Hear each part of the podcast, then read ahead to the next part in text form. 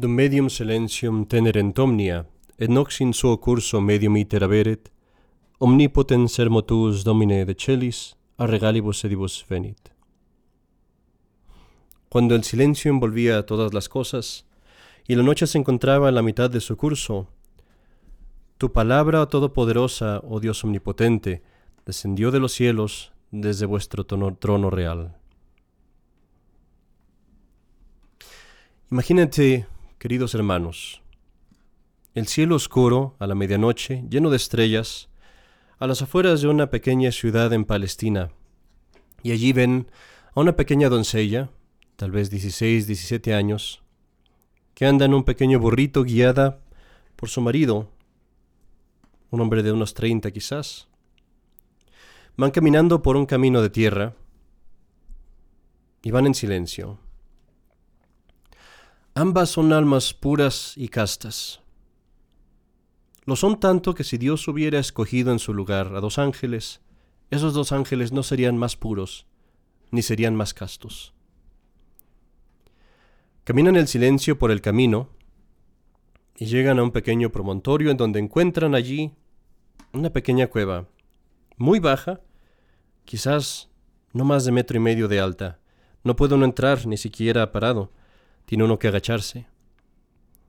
Ahí es a donde les dijo quizás la persona en cargo de la hostería, les dijo que allí podían ir, pues era el único lugar que les quedaba, el establo, su establo, donde podían ir a refugiarse. Entran los dos a esa cueva en silencio. Entran respetuosos allí, como si estuvieran entrando en un templo, porque se sorprenden de la providencia de Dios y de lo que Dios ha elegido para esta noche tan especial. Ambos sienten que hay algo especial en esta noche, sienten la presencia de Dios más y más fuerte. Y por eso es que llevan tiempo ya en silencio, recogidos en oración, en una oración constante. No necesitan hablarse uno al otro, casi no se hablan nada, porque están sus almas tan tan conectadas a Dios Viven ambos tan unidos a Dios que sus pensamientos son casi al unísono. Entran pues a esta cueva. Tratan de ver en la pobreza de la cueva, en la humedad, en el frío, todas las lecciones que Dios les quiere enseñar esta noche. Cuando entran allí en la oscuridad, empiezan a oír el ruido de los animales, los bueyes, las mulas, empiezan a ver el vaho de los animales y el calor, sienten el calor que hacen los cuerpos de las bestias y el mismo aliento que despiden. Quizás el hombre hubiera hecho un fuego, pero quizás también no, porque es muy probable que el hostero, el dueño del lugar, le habría dicho que no podían hacer fuego porque allí tenían el heno y allí tenían a las bestias. Y así tal vez solamente se tienen que conformar con el calor que hay allí. Y ven allí cerca de las bestias un pequeño pesebre, un comedero, en donde las bestias se alimentan y hay pasto. El esposo prepara un poco de lugar para su esposa, limpia un espacio aquí, trata de traer algo de heno para hacer el lugar más, más cómodo, y allí se sienta la pequeña doncella de una forma muy modesta, sus pies juntos, descalzos, sucios por el polvo del camino, sus manos cruzadas sobre su vientre, sus ojos bajos constantemente, su cara hermosísima, pero siempre muy reservada. Y cuando el esposo le arregla todo y ella se sienta ahí, le dice con una voz muy baja y muy humilde, gracias. El esposo entonces prepara todo lo demás que tienen y se inclina y se hinca al lado de ella, ambos mirando hacia afuera de la cueva, quizás mirando hacia las estrellas y conforme pasa el tiempo pareciera que la noche se cubre en silencio. Dum medium silentium tenerent omnia, cuando el silencio envolvía todas las cosas.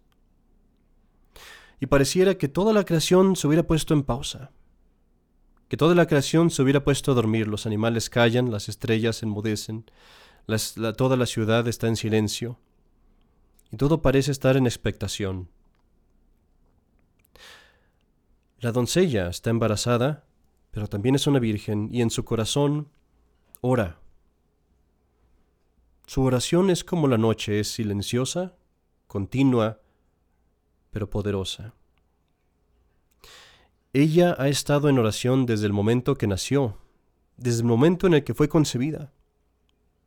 Cuando ella duerme, su corazón ora. Cuando ella come, su corazón ora. Cuando ella trabaja, su corazón ora. Su corazón siempre ha estado orando. Ella ha amado a Dios sin ninguna interrupción toda su vida. Ha vivido siempre en la presencia de Dios. Todo lo que ella hace, lo hace por Dios. Todo lo que ella dice, lo dice por Dios. Todo lo que piensa, lo piensa por Dios y siempre en la presencia de su Creador, siempre para agradarlo. Es un alma que existe solamente para Dios. Pero esta noche, cuando está allí hincada, en una suave expectación, cierra sus ojos y su oración se convierte en algo que nunca jamás había pasado antes. ¿Cómo, cómo lo podemos explicar? Su alma empezó a moverse interiormente. Imagina que su alma pudiera en un momento ser llevada desde esta tierra, la capisa, a la atmósfera y luego más allá de la atmósfera hacia lo infinito del universo, las grandes distancias de todos los planetas y estrellas. Fue algo así, pero en el otro sentido. Su alma, en lugar de ser llevada hacia los espacios de este universo, fue llevada hacia adentro, muy rápidamente, hacia las, hacia las enormes distancias de su espíritu, hundiéndose más y más en recogimiento, en oración, en aquel espacio que era más inmenso que el universo, que era su alma santísima. Y se hundió tan dentro de sí misma, que dejó de ver el mundo, dejó de escuchar los sonidos, dejó de sentir el frío. Todo en ello se perdió y quedó escondida y llevada por Dios a un lugar dentro de sí misma donde solamente estaba ella sola y Dios mismo. Y allí estuvo de pronto su alma en la presencia del Dios, de aquel Dios que, allí, que ella había amado toda su vida, del Dios su Creador. Y así allí estaba ella sola con Dios, delante de su presencia, de la presencia de aquel Dios que quizás ella sola conocía en aquel entonces su esencia, la esencia trina y una, Dios Padre, Dios Hijo y Dios Espíritu Santo. Un Dios inmenso, un Dios poderoso, un Dios lleno de majestad, un Dios con belleza sin fin, un Dios con bondad sin límites. Y allí cuando estaba ella enfrente de esa presencia de su Creador, absorta totalmente en su divina majestad, de pronto voltea hacia abajo y mira en sus brazos a un pequeño bebé, a su bebé. Ve de pronto en ese pequeño niño, condensados, si así podemos hablar, toda la majestad de ese Dios que ella amaba, toda la belleza de ese Dios, todo su poder y toda su gloria, todo allí junto en este niño ahora, en este pequeño hombre. Y en su corazón toda la devoción que ella había tenido por Dios se identificó con el amor que tenía por este su hijo. Ella amaba tanto a Dios que por él hubiera cruzado todo el mundo. Ella amaba tanto a Dios que por él hubiera muerto mil muertes. Ella amaba tanto a Dios que si Dios le hubiera podido arder por toda la eternidad en el sol, ella lo hubiera hecho. Pues ahora esa devoción que ella tenía por Dios la trasladó a este bebé, porque este pequeño niño era Dios y Dios era un bebé. Y cuando miró a sus ojos, cuando empezó a ver a este niño, todo alrededor de él volvió a, sus sentidos. Empezó de nuevo a mirar al mundo alrededor de él, a mirar la cueva, a mirar las estrellas. Empezó de nuevo a tener el uso de sus oídos y empezó a escuchar el sonido de los animales. Empezó de nuevo a escuchar los insectos afuera. Empezó a sentir de nuevo el frío en sus pies y en sus dedos.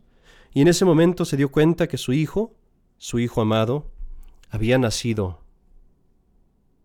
Y entonces, al mirarlo a los ojos, le dijo ella estas palabras.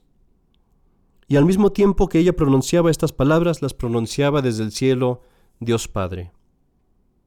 Tú eres mi Hijo, en este día te he engendrado. Su corazón ardía de amor y ella hubiera, hubiera querido, querido quedarse con el niño toda su vida, pero no podía hacerlo, porque el niño le decía que no era esa su voluntad. El alma de ella ya estaba unida con el alma del niño. Su mente y la mente del niño ya estaban en sintonía. Y ella sabía muy bien que este niño había venido no solo por ella, sino que vino a ella por todos. Y en un momento de humildad y de una suprema negación de sí misma, hizo por primera vez esa acción que treinta y tres años después completaría parada junto a la cruz. Renunció a su Hijo, renunció a su Dios y lo entregó para la salvación de los hombres tomó al niño y lo apartó de su amor maternal y de sus besos, y lo colocó como él mismo quería ser colocado, en el pesebre, para ser calentado solamente por el aliento de las bestias y de los animales, esperando a que vinieran los hombres, a calentarlo con el calor del amor de sus corazones. Y allí esperó la Virgen, su corazón lleno de alegría, pero también rogándole por dentro, por dentro de su alma, rogando a todos los hijos de los hombres Vengan rápido, vengan rápido a darle calor a este niño con el amor de sus corazones. Escuchamos este ruego, mis queridos hermanos.